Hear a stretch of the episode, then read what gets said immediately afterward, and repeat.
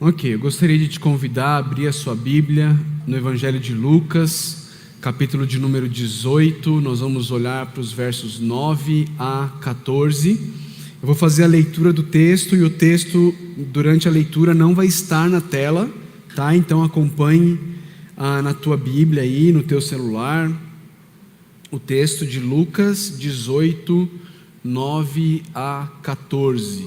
Evangelho de Lucas, capítulo 18, versos 9 a 14.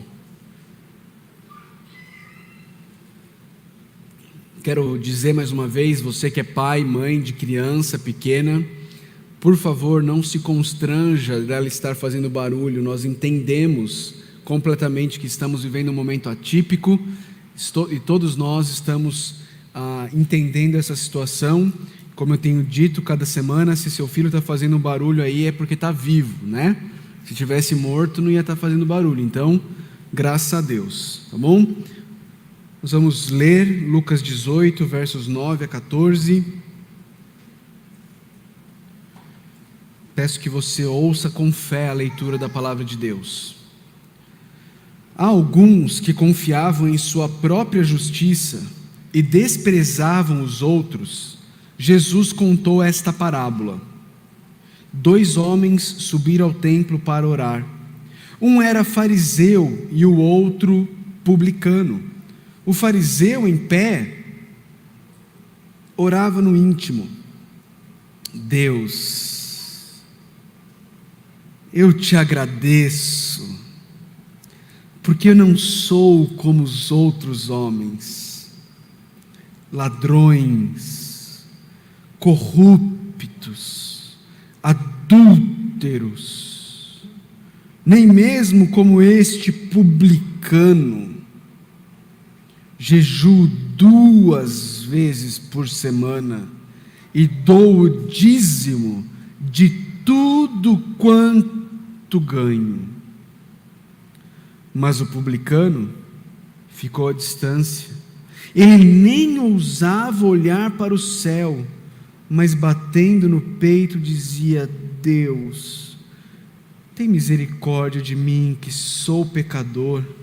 Eu lhes digo que este homem, e não o outro, foi para casa justificado diante de Deus, pois quem se exalta será humilhado, e quem se humilha será exaltado. Vamos orar ao Senhor? Pai de amor, nós estamos diante da tua palavra, nós precisamos do Senhor, Deus, agindo em nós diante do estudo da tua palavra, Senhor. Nós estamos aqui reconhecendo diante do Senhor a nossa incapacidade, a nossa pequenez, a nossa humanidade, a nossa limitação mas também, Senhor, reconhecendo diante do Senhor a confiança que temos no Teu Santo Espírito, Deus, nós cremos nele. E sabemos que se Ele agir no nosso meio, com a palavra que Ele inspirou, olhos serão abertos, vidas serão transformadas, mentes serão conformadas à Tua palavra, corações serão regenerados Vidas serão tiradas do império das trevas e trazidas para o reino do teu filho amado, Deus. Por isso nós suplicamos que o teu Santo Espírito haja no nosso meio nessa noite, Deus. Haja de maneira poderosa, sobrenatural, real, visível. Ao nosso desejo, em nome de Jesus Cristo. Amém. Queridos, Deus, Jesus Cristo nos apresenta aqui com uma história uma parábola que muitas vezes mais confundia do que explicava muitas coisas, mas que nos apresenta aqui nessa parábola específica dois personagens, o fariseu e o publicano. E antes da gente olhar para o texto bíblico propriamente dito, a gente precisa entender um pouquinho quem eram essas pessoas, não é? Quem eram esses esses dois personagens aqui, fariseu e o publicano. O fariseu, querido, ele, ele era parte da casta religiosa de Israel. ele era parte da, da, da casta religiosa reinante em Israel, no mundo religioso. Ele era a, a parte de um seleto grupo escolhido para ser aqueles que iriam, entre aspas, defender a lei de Israel, proteger a lei de Israel de, maus, de más interpretações. Eles eram aqueles que interpretavam as leis. De fato, eles interpretavam as leis, criando novas leis. Eles pegavam as leis de Israel e, para se certificar de que ninguém iria quebrar as leis, eles criavam uma série de outras leis criadas por eles para impedir que alguém chegasse a quebrar a lei de Deus, não é? E você tem uma série de, de histórias que são contadas até os dias de hoje, eu já contei algumas vezes aqui na igreja, de, do efeito que os fariseus tiveram no povo judeu. Eu contei de um pastor conhecido meu que certa vez foi a Israel e, e, e parte do que os fariseus deixaram na cultura judaica foi essa tentativa de não quebrar as leis de Deus. E uma das leis de Deus é de que nós devemos guardar o sábado, que não deve haver trabalho no sábado, não é? Essa era uma das leis, um dos dez mandamentos. Então, os, os fariseus, os judeus, eles criaram algo para definir isso. O que é trabalho no sábado? Ah, curto contato de eletricidade é trabalho no sábado. Então, por exemplo, apertar um botão é trabalho no sábado, isso não pode acontecer. Então, o que eles fazem, por exemplo, por exemplo, nos elevadores dos prédios? Afinal de contas, apertar botão é um curto, então você tem que. Como é que você faz? Bom, eles criaram elevadores que aos sábados param em todos os andares do prédio, porque assim ninguém precisa apertar botão. E aí esse pastor conhecido meu chegou numa, num, num determinado lugar, num sábado, e ele viu que tinha um elevador para os judeus e um elevador para os turistas. E aí ele viu que os judeus entravam nos elevadores que, que, não, que paravam em todos os andares. E aí, quando chegava o andar deles, eles desciam. Mas ele entrou no elevador dos turistas, e quando ele entrou no elevador dos turistas, o que, que os judeus fizeram? Todos vieram e entraram junto com ele no elevador dos turistas e pediram para ele: aperta o andar 3, aperta o andar 4, aperta o andar 7, porque aí, afinal de contas, quem ia fazer o trabalho era ele e não os judeus. Essas são algumas heranças das, das leis farisaicas que foram criadas ah, desde a época dos fariseus. Os fariseus criaram centenas de leis que não eram leis criadas por Deus, eram leis criadas por homens. Esses eram os fariseus, líderes religiosos, importantes na época, pessoas da sociedade, da alta sociedade judaica. E aí você tinha os publicanos. Quem eram os publicanos? A, a, a comparação mais próxima que eu consigo chegar de um publicano é a seguinte: imagine na sua cabeça aí que a Argentina tomou o Brasil, ok? Houve uma guerra e a Argentina venceu a guerra e ela tomou o Brasil e agora nós todos somos governados pela Argentina. E aí, a Casa Rosada, acho que é isso, a sede do governo argentino, ela contrata alguns brasileiros para se certificar de que esses brasileiros vão se certificar de que todos nós estamos pagando o imposto devido aos argentinos. Ok? Esses eram os publicanos. Nós iríamos amar esses caras, não iríamos? Que iriam ser a Receita Federal Argentina cobrando imposto da gente para que a gente pagasse imposto para a Argentina. Esses eram os publicanos, eles trabalhavam para Roma se certificando de que os impostos seriam pagos para Roma. Detalhe é que além do imposto pago para Roma, eles ainda extorquiam algum do próprio povo dele. O povo deles já era esfolado pelos romanos, mas muitos publicanos ainda faziam questão de esfolá-los mais um pouquinho por fora, para enriquecerem as custas do seu próprio povo. Jesus apresenta esses dois: os líderes religiosos e os cobradores de impostos. Os, os que governavam, os que eram admirados pelo povo, os que eram líderes religiosos do povo e aqueles que eram odiados pelo povo, porque cobravam imposto para o governo reinante. E aqui nesse texto, queridos, Jesus vai fazer uma comparação entre o fariseu e os, o publicano. E, e, aqui nesse texto, Jesus vai nos mostrar algumas coisas que eu e você precisamos ficar muito atentos.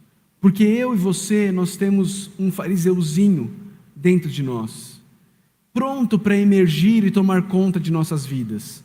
E nós precisamos estar atentos aos sinais de farisaísmo nas nossas vidas. Olhando para esse texto, nós vamos conseguir perceber as causas do farisaísmo, nós vamos conseguir perceber o antídoto para o farisaísmo, vamos perceber os efeitos do farisaísmo e vamos perceber também os efeitos do antídoto para o farisaísmo, ok? Então eu quero que você acompanhe comigo, nós vamos caminhar por esse texto tentando a perceber essas quatro coisas: as causas do farisaísmo, o antídoto para o farisaísmo, os efeitos do farisaísmo e os efeitos do antídoto para o farisaísmo. Vamos começar. Primeiro, as causas do farisaísmo. Queridos, a primeira causa do farisaísmo, e talvez de fato a mais importante causa do farisaísmo, é uma confiança na própria justiça. Veja o que Jesus conta sobre o fariseu. Há alguns que confiavam em sua própria justiça. É assim que, que, que Jesus descreve quem são os fariseus: pessoas que confiavam na sua própria justiça, pessoas que olhavam para a sua capacidade de fazer o que é certo e colocavam a sua confiança nelas mesmas, nelas mesmas. Ah, essas, essas pessoas que confiavam na sua própria justiça eram os fariseus. Eram esses homens que criavam regras e mais regras que eles conseguiam obedecer para poder falar para Deus: Deus, veja como eu sou bom. Ah, Jonathan Edwards, um famoso pregador antigo dos Estados Unidos, ele escreveu dizendo assim: primeiro, eles se regozijam e se elevam com o fato de que são muito estimados por Deus. E então, sobre este fundamento, Deus lhes parece, de certa forma, amável. Eles se alegram no mais alto grau em ouvir o quanto Deus e Cristo os estimam. Portanto, o gozo deles é, na verdade, um gozo em si mesmos e não em Deus. Percebe o que acontece com essas pessoas? Elas têm o pressuposto de que Deus está satisfeito com elas por quem elas são, de que Deus as ama pelo que elas fazem, de que Deus está satisfeito porque elas conseguem atingir um certo patamar, e naquele patamar elas estão descansadas e seguras porque elas conseguem alcançar esse patamar. Veja o que Paulo fala lá em Romanos 10. Se você tem a sua Bíblia aí, abre comigo lá em Romanos 10. Olha o que Paulo tem a dizer para aqueles que confiam na sua própria justiça. Romanos capítulo 10, versículo de número 3. Olha aí o que Paulo diz. Porquanto, ignorando a justiça que vem de Deus, e procurando estabelecer a sua própria justiça, não se submeteram à justiça de Deus. Sabe o que, que Paulo está falando? Paulo está dizendo que quando eu e você confiamos na nossa própria justiça, ao invés de confiarmos na justiça de Deus, nós estamos sendo rebeldes para com Deus. Nós estamos sendo rebeldes para com o Criador dos céus e da terra. Mas, mas, queridos, olha mais uma causa do farisaísmo aí no texto que nós estamos estudando. A outra causa do farisaísmo é a exteriorização do pecado. a exteriorização do pecado. Veja como o pecado para esses irmãos é o que? É ser ladrão, é ser corrupto, é ser adúltero. Veja como, quando eles falam de virtudes deles, eles falam de coisas externas. Jejuo duas vezes por semana e dou o dízimo de tudo o que tenho. Veja como não, não tem nada relacionado ao coração. Pecados e virtudes passam a ser meramente coisas externas. Pecado, ah, pecado é roubar, pecado é ser corrupto, pecado é adulterar. Não tem questões do coração. Por quê? Porque quando eu torno as coisas meramente externas, ah, isso aí eu consigo fazer. Me dá aí algumas regrinhas que isso aí eu consigo fazer. É, é isso que o fariseu anseia no seu coração. O fariseu fala assim: ó, pastor, só me fala o que eu tenho que fazer, me dá quatro, cinco passos que eu tenho que seguir e pronto. Porque quatro, cinco passos para seguir, qualquer um consegue. E não precisa de Deus para seguir quatro, cinco passos. Então a gente anula as questões do coração e a gente olha para o quê? A gente olha para questões externas. Roubar? Não. Eu nunca roubei. Adulterar? Não, eu nunca adulterei. Ser corrupto? Não, nunca fui corrupto. Olha como eu sou bom. Porque se a gente olhar só para questões externas, queridos, é assim que o nosso coração funciona. E ele nos convence de que nós somos bons e de que nós somos amáveis. De que Deus naturalmente nos ama, porque olha quão amáveis nós somos a gente não rouba, a gente não é corrupto e a gente nunca adulterou. Olha aí. Todo, jeito, todo mundo gente boa. Todo mundo gente fina. É isso que o farisaísmo faz. E é isso que causa o farisaísmo. É você começar a resumir a vida cristã a, a atos externos. A atos externos. Como, é, como isso é, é enraizado na alma do evangélico brasileiro. O evangélico brasileiro quer saber o que, que pode e o que, que não pode.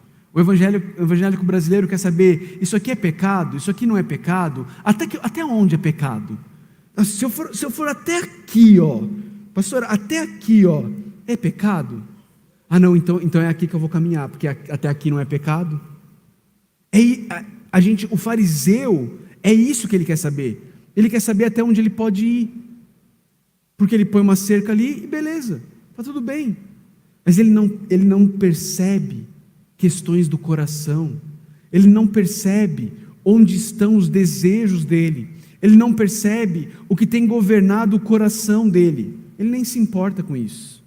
O importante é só a lei, o importante é só as questões externas. Esse é o fariseu. Você quer ver uma outra causa do farisaísmo? O fariseu as comparações dele são horizontais. Ele diz assim: Eu te agradeço, Deus, porque eu não sou como os outros homens. A comparação do fariseu são outras pessoas. Por quê? Porque quando nós nos comparamos com outras pessoas, a gente sempre vai achar alguém pior do que a gente. Sempre vai. Isso é fácil, isso é fato. A gente sempre consegue achar alguém pior do que a gente. Se a gente não acha no nosso convívio, é só ligar a televisão. Aí a gente liga a televisão, vê lá um político corrupto e a gente se sente bem pra caramba. Olha lá, ó, eu não sou como esse, esse corrupto aí. Eu só furo a fila do banco, mas eu não sou assim, corrupto. Eu paro o carro na vaga dos idosos, mas é muito rapidinho, não é? A gente gosta de se comparar. E a gente começa a achar pessoas piores do que a gente, que fazem com que a gente se sinta bem, com que a gente se sinta bem. O farisaísmo, ele confia na própria justiça, ele exterioriza o pecado, ele faz comparações horizontais. A gente é mestre nisso. A gente se compara dentro da nossa casa. A gente, filhos, começam a se comparar um com o outro. Ah, não sou tão ruim quanto. Marido e esposa começam a se comparar um com o outro. Nossa, meu amor, você não sabe Quantos homens na igreja gostariam de ter uma esposa tão boa quanto eu? Meu amor, você não sabe quantas mulheres na igreja queriam ter um marido assim como que, o que você tem. A gente começa a se comparar uns com os outros. A gente faz isso lendo jornal, no trânsito. Nossa, mas esse cara aí, olha o jeito que ele dirige. A gente faz isso de diversas formas. Por quê? Porque julgar os outros nos traz autoafirmação. Julgar os outros nos conforta. Não importa quão ruim nós sejamos, a gente sempre é capaz de achar alguém pior do que a gente, que faz com que a gente se sinta uma boa pessoa. Ah, mas eu não chego atrasado como ele. Eu atraso só 10 minutos, ele atrasa 20. E quando eu começo a olhar à minha volta e ver pessoas melhores do que eu, eu sempre sou capaz de achar alguma coisa na vida daquela pessoa para diminuir ela. E se eu não achar, aí eu começo a inventar. Não, deve ter, deve ter, deve ter. Outro dia eu estava falando com um amigo sobre, sobre pessoas bonitas, né? E aí ele está falando que pessoa bonita sempre tem chulé. Que não é possível, alguma coisa tem que ter. Alguma coisa tem que ter. E a gente faz isso na vida espiritual também. A gente começa a olhar e fala assim: nah, alguma coisa naquela pessoa lá não está certo. Ela, é, ela é muito correta. E a gente começa a imaginar coisas, porque nós queremos nos comparar. A gente quer se comparar e a gente quer se comparar horizontalmente. Mas, queridos, além de algumas causas do farisaísmo, o texto também nos traz um antídoto para o farisaísmo. E o antídoto para o farisaísmo, queridos, é a comparação vertical. Veja que o texto diz que o, o publicano, ele nem ousava olhar para o céu. Percebe qual é o ponto de referência do publicano? O ponto de referência dele não é horizontal. O ponto de referência dele não são as pessoas ao redor dele. O ponto de referência dele de santidade é o céu, é o Senhor, é o próprio Deus. Deus é o ponto de referência desse publicano. É Deus que mostra para ele o que é ser santo. E por isso ele nem ousa olhar para o céu. Você quer parar com o seu farisaísmo? Você quer ter um bom antídoto para o seu farisaísmo? Pare de olhar para os seus irmãos ao seu redor. Pare de olhar para as pessoas à sua volta e olhe para o próprio Deus.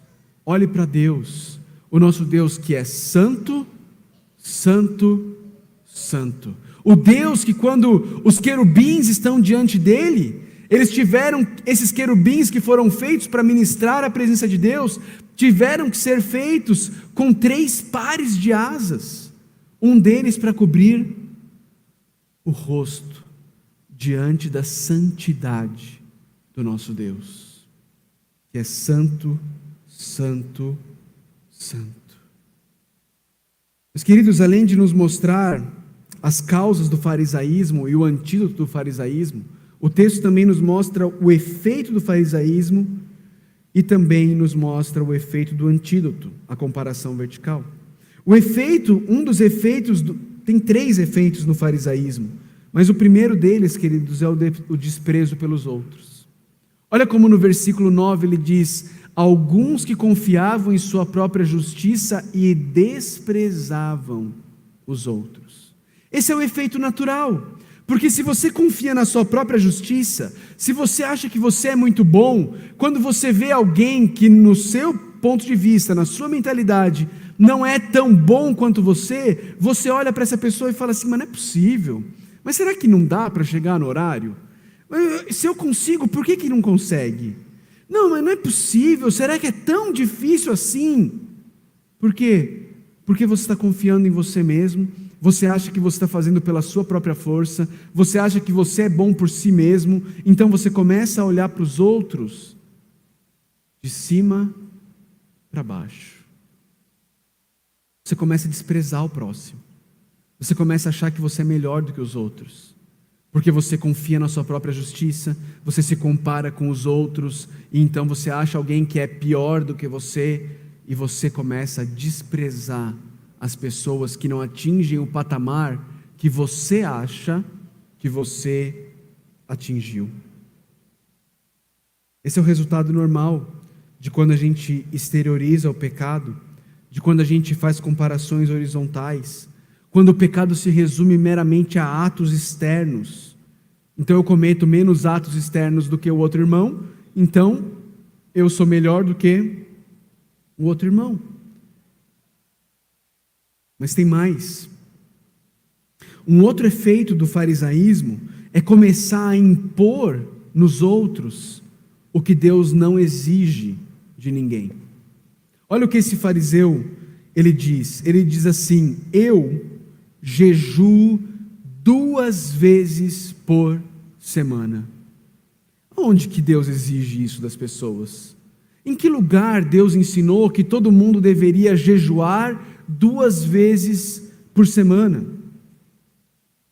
Mas é assim que a gente faz quando nós começamos a ser tomados pelo farisaísmo.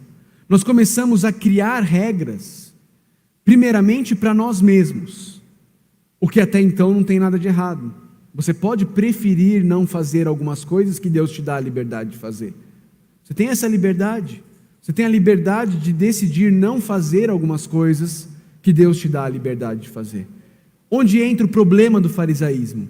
O problema do farisaísmo surge quando você começa a olhar para quem não faz aquilo que você decidiu não fazer e começa a olhar para eles de cima para baixo e dizer que eles deveriam não fazer também o que você não faz, ou fazer aquilo que você decidiu fazer.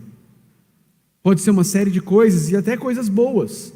Por exemplo, eu posso decidir que eu, eu gosto muito de cantar músicas escritas do século XVIII para trás. Ótimo, que bom. Uma boa coisa, que legal. Espero que sejam músicas de letras boas.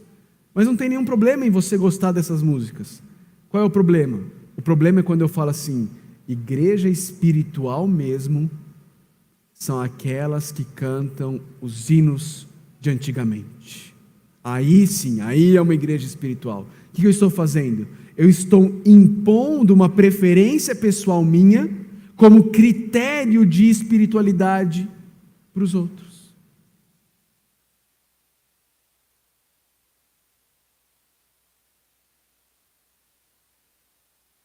E assim tem uma série de outras coisas que muitas vezes eu e você somos tentados a fazer, chamando isso de espiritualidade.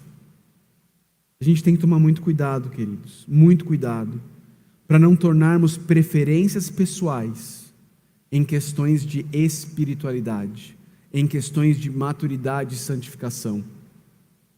O que é palavra de Deus é palavra de Deus. O que são preferências pessoais nossas são só preferências pessoais nossas. Um outro efeito do farisaísmo, e esse é terrível, é a humilhação final. Jesus diz no verso 14: Eu lhes digo que este homem, o publicano, e não o outro, o fariseu, foi para casa justificado. E ele diz assim: Pois quem se exalta será humilhado. Aquele que confia na sua própria justiça, aquele que acha que vai conquistar o favor de Deus pelos seus atos de bondade, pela sua obediência, por sendo bonzinho, esse no final, Jesus vai falar: Partai-vos de mim, eu nunca te conheci, eu nunca te conheci. Eles serão no último dia, no juízo final, humilhados.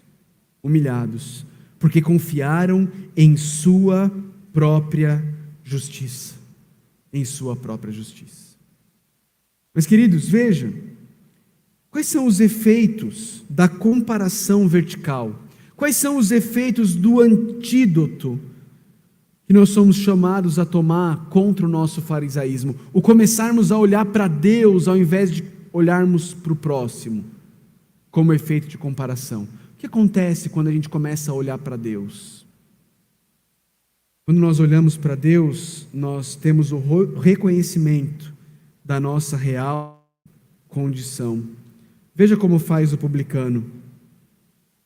Ele simplesmente sem comparações, ele simplesmente reconhece diante de Deus: eu sou um pecador. Veja, ele não se compara com ninguém, ele não fala do que os outros fazem, ele, ele, o que os outros fazem não tem a menor importância nesse processo aqui, é apenas entre ele e Deus, e o que ele tem a dizer para Deus é: Eu sou um pecador, eu sou um pecador.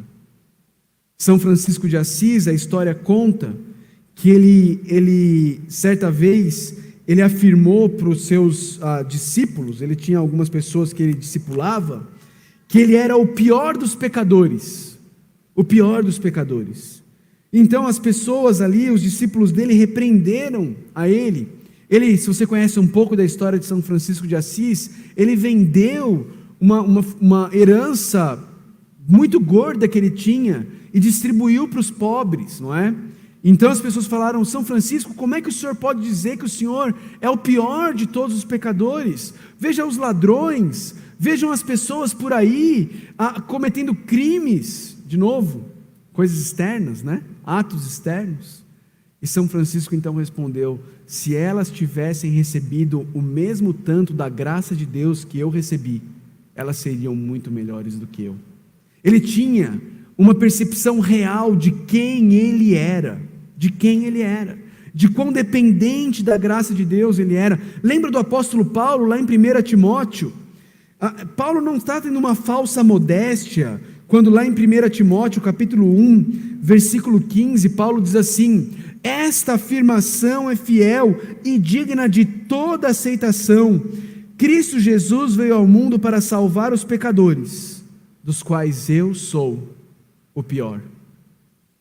Você tem essa percepção de você mesmo?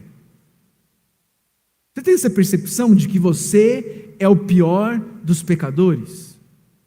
Essa percepção ela é ganha à medida que você para de se comparar com os outros, mas você olha para Deus e deixa a luz de Deus penetrar fundo nas trevas do seu coração, e você então consegue ver quem você de fato é, como esse publicano fez. E então ele chega diante de Deus e o que ele diz sobre ele? Eu sou um pecador. Eu sou um pecador. Essa é a definição. Essa é a conclusão de quem para de olhar para os outros,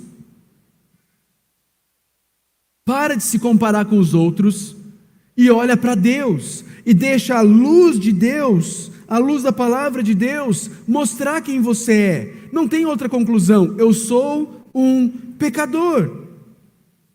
E junto com essa com essa com esse reconhecimento de sua condição, vem um outro efeito do antídoto, que é um pedido apropriado diante da sua condição.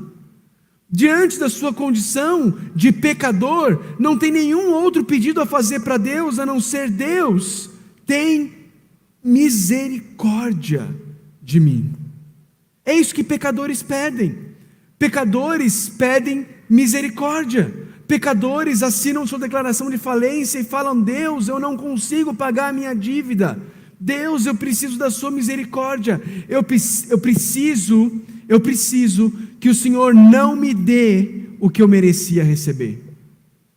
É isso que o pecador pede a Deus. O pecador chega diante de Deus e diz: Deus, eu sei o que eu merecia. Eu merecia a tua ira. Eu sou um pecador miserável, mas Deus tem misericórdia, tem misericórdia de mim. O autor de Hebreus, no capítulo 2, verso 17, ele diz assim: Por essa razão era necessário que ele se tornasse semelhante a seus irmãos em todos os aspectos, para se tornar sumo sacerdote misericordioso e fiel em relação a Deus e fazer propiciação pelos pecados do povo. Ele está falando de Jesus. Jesus se tornou semelhante a nós em todos os aspectos, menos o pecado, para que ele pudesse ser um sumo sacerdote misericordioso, que não nos dá aquilo que nós merecíamos. Hoje, mais cedo, nós lemos o Salmo 103 no início do culto. Não vou me lembrar agora quem, mas alguém destacou o versículo 10 do Salmo 103. O versículo 10 do Salmo 103, eu e você, nós precisamos memorizar esse versículo. Não nos trata, ele está falando de Deus, não nos trata conforme os nossos pecados, nem nos retribui conforme as nossas iniquidades. Isso aqui é misericórdia. É o fato de que Deus não nos trata de acordo com os nossos pecados e nem retribui de acordo com as nossas iniquidades. É isso que eu e você, quando olhamos verticalmente, ao invés de olharmos horizontalmente, clamamos para Deus, clamamos por misericórdia. Chegamos até Deus e dizemos: Deus, por favor, não me trate de acordo com os meus pecados. Eu não tenho nada para te apresentar como pedido para isso. Mas eu só quero suplicar ao Senhor, por favor, não me trate de acordo com os meus pecados, porque eu sei que se o Senhor me tratar de acordo com os meus pecados, o que eu mereço é a tua ira. O que eu mereço é ser destruído eternamente pela tua santa ira. A última, o último efeito desse antídoto, o último efeito desse tirar os seus olhos das pessoas e começar a olhar para Deus, é o efeito da aprovação divina. Jesus Cristo, no versículo 14, ele diz: Eu lhes digo que este homem, e não o outro, foi para casa justificado diante de Deus.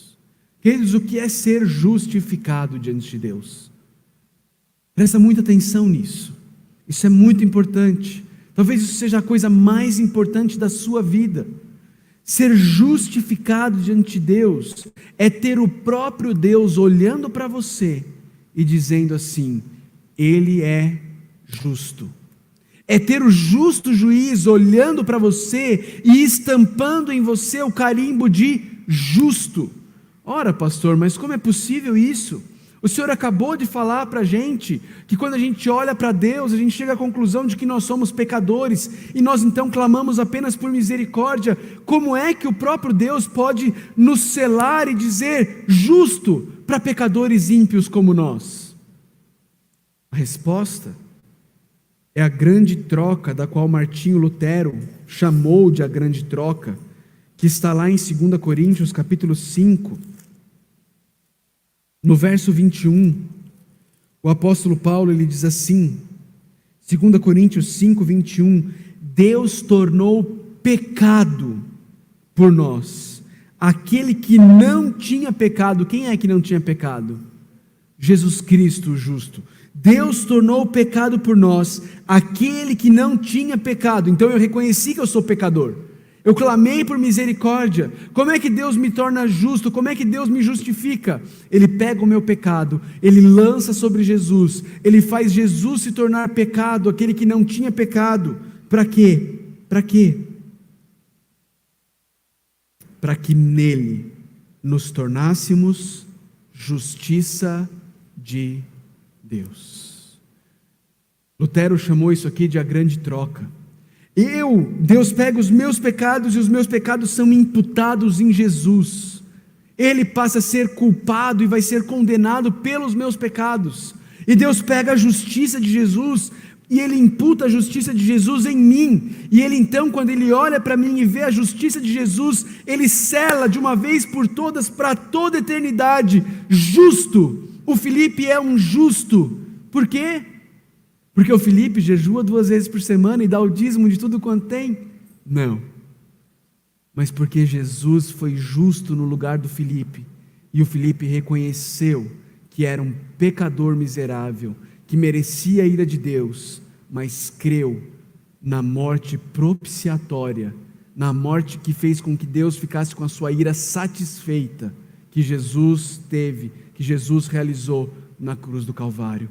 Meus irmãos, esse é o caminho. Esse é o caminho. Esse é o caminho. Este homem e não o outro foi para casa justificado diante de Deus. Agora, uma pergunta para vocês: diante dos homens, quem é que estava justificado? Diante dos homens era o, fariseu, era o fariseu justificado. Quem era admirado ali entre os religiosos era o fariseu. E talvez essa seja a sua condição hoje. Talvez você esteja vivendo de tal forma que os homens te justificam, que os homens olham para você e falam: nossa, mas que exemplo, mas que homem de Deus, mas que mulher de Deus. Isso não vale de nada, isso não serve para nada para você. A pergunta é: e diante de Deus, você já foi de uma vez por todas justificado? Diante de Deus, você já foi de uma vez por todas justificado. Queridos, a realidade é que quando a gente fala sobre confiança, só existem dois caminhos. Só existem dois caminhos.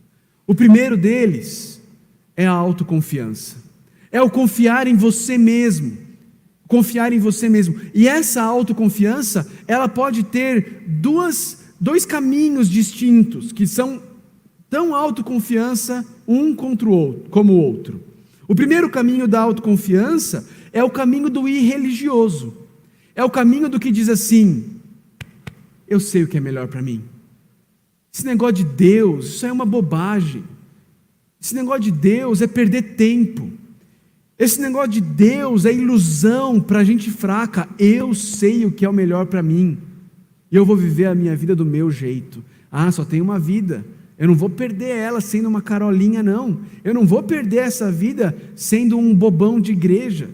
Eu vou viver a vida do jeito que eu quero, porque eu sei o que é o melhor para mim. Autoconfiante. Autoconfiança. Ele está confiando na própria percepção de leitura dos fatos e dizendo o que Deus diz sobre o ser humano, o que Deus diz sobre a realidade é bobagem. Eu durmo para essas coisas, eu não ligo para essas coisas, eu não me importo com essas coisas. Eu que sei como é a minha vida e como eu devo viver a minha vida. Autoconfiança. Mas tem uma outra forma de você ser um autoconfiante, que é a forma do fariseu, é a forma do religioso. É a, é, é, é a autoconfiança aplicada à religião. Eu paro de olhar para Deus, eu paro de buscar a Deus, eu paro de ver que o meu coração é o que importa, e eu começo a confiar em mim mesmo para a minha salvação pelos meus atos externos. E aí surgem, surgem aquelas frases como pagar o dízimo. Ah, eu tenho que pagar o dízimo esse mês. Surge aquele tipo de autoconfiança que vai te dizer assim: Eu nunca faltei a uma escola bíblica dominical. É cheio de autoconfiança.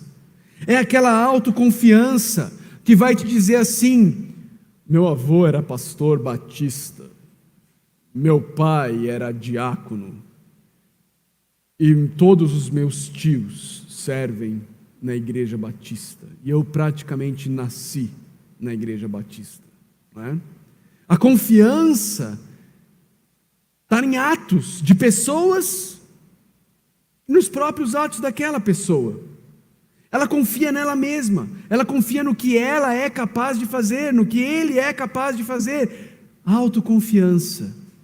Essa autoconfiança pode ser irreligiosa ou ela pode ser religiosa, mas ela continua sendo autoconfiante. E o, o, o destino final dela é humilhação diante de Deus. É Deus virando para você no final de tudo e dizendo: Aparta de mim, eu não te conheço. Eu não te conheço. Esse é um caminho. O outro caminho, e só existe mais um caminho, é o caminho da confiança em Jesus. É o caminho de se prostrar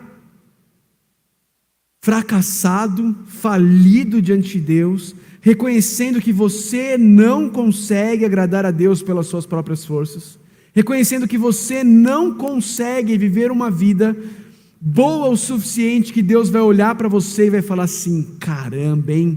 O Leandro, hein? Não posso perder o Leandro para o meu time, não. Vem cá, campeão, vem para o meu time. Ninguém consegue viver essa vida. Ninguém é capaz de viver isso. E quem confia em Jesus é quem reconhece isso, é quem assina a sua declaração de falência e diz: Deus, eu sou um miserável pecador, Pai, eu não consigo. Eu não consigo amar o meu próximo como a mim mesmo. Eu não consigo amar o Senhor sobre todas as coisas. Eu não consigo ser alguém marcado por amor, alegria, paz, longanimidade, bondade, mansidão, domínio próprio, paciência, fidelidade, benignidade. Eu não consigo, Deus. Essas não são as marcas da minha vida, eu não consigo. Tem misericórdia de mim, que sou pecador. Tem misericórdia de mim, que sou pecador. É isso, é isso. São dois caminhos. É o caminho da justiça própria, da autoconfiança e o caminho da confiança em Cristo. A minha pergunta para você nessa noite é: onde está a sua confiança? Em quem você tem confiado? Em você mesmo? De forma irreligiosa ou de forma religiosa, mas é em você mesmo? Ou você já declarou a sua falência? Você já reconheceu que você não consegue? Você já reconheceu que você não tem capacidade de viver a vida cristã, porque a vida cristã exige nada menos do que perfeição. Você reconheceu isso e creu e reconheceu que Jesus Cristo viveu essa perfeição no seu lugar. Morreu a morte que você merecia morrer e viveu a vida que você foi chamado para viver, mas não consegue. Por isso você está aqui clamando a Deus por misericórdia. Onde está a sua confiança? Você é um autoconfiante? Ou você já se prostrou diante da cruz do Senhor Jesus Cristo? Disse: Deus, o Senhor sabe, o Senhor sabe, Pai. Eu não consigo, mas tem misericórdia de mim que sou pecador. Onde está a sua confiança? Meu amigo, minha amiga, não se iluda. Não se iluda na autoconfiança. Não se iluda achando que você será capaz de resolver o seu problema. Seja curtindo a vida doidado, uma autoconfiança irreligiosa, seja sendo um, uma carola, sendo um, um, um coroinha, não é? Achando que você vai ganhar o seu caminho para o céu através das boas obras, através de uma vida religiosa. Não se iluda. Só entra no céu aqueles que se prostraram diante da cruz em vida, creram no Senhor Jesus Cristo, reconheceram que são pecadores e clamaram a Deus por misericórdia. A boa notícia é: todos esses entrarão nos céus, todos estes chegarão diante do justo juiz, justificados, não pelas suas próprias obras, mas pelos méritos perfeitos do Senhor Jesus Cristo. Onde está a sua confiança? Vamos orar? Senhor Deus, queremos clamar ao Senhor por misericórdia, Pai. Pedir ao Senhor que o Senhor abra nossos olhos para que nós possamos parar de olhar e de nos comparar uns com os outros. Parar de viver a vida cristã como se ela fosse um monte de regrinhas a serem cumpridas, regrinhas que nós conseguimos cumprir, para que então possamos chegar cheios de autoconfiança diante do Senhor. Nos ajuda, Senhor, a parar de ver a vida cristã desse jeito. E Deus, se tem alguém aqui que ainda não se prostrou diante do Senhor Jesus Cristo, reconhecendo a sua falência, reconhecendo que é um pecador e clamando por misericórdia. Se tem alguém aqui ainda confiando em si mesmo, na sua própria capacidade, na sua própria maneira de ler a vida, na sua, na sua religiosidade, Pai, por favor, eu clamo ao Senhor pedindo que o Teu Santo Espírito abra os olhos, para que essa pessoa possa perceber quem ela de fato é, quem ele de fato é possa então chegar diante do Senhor com humildade, reconhecendo que é um pecado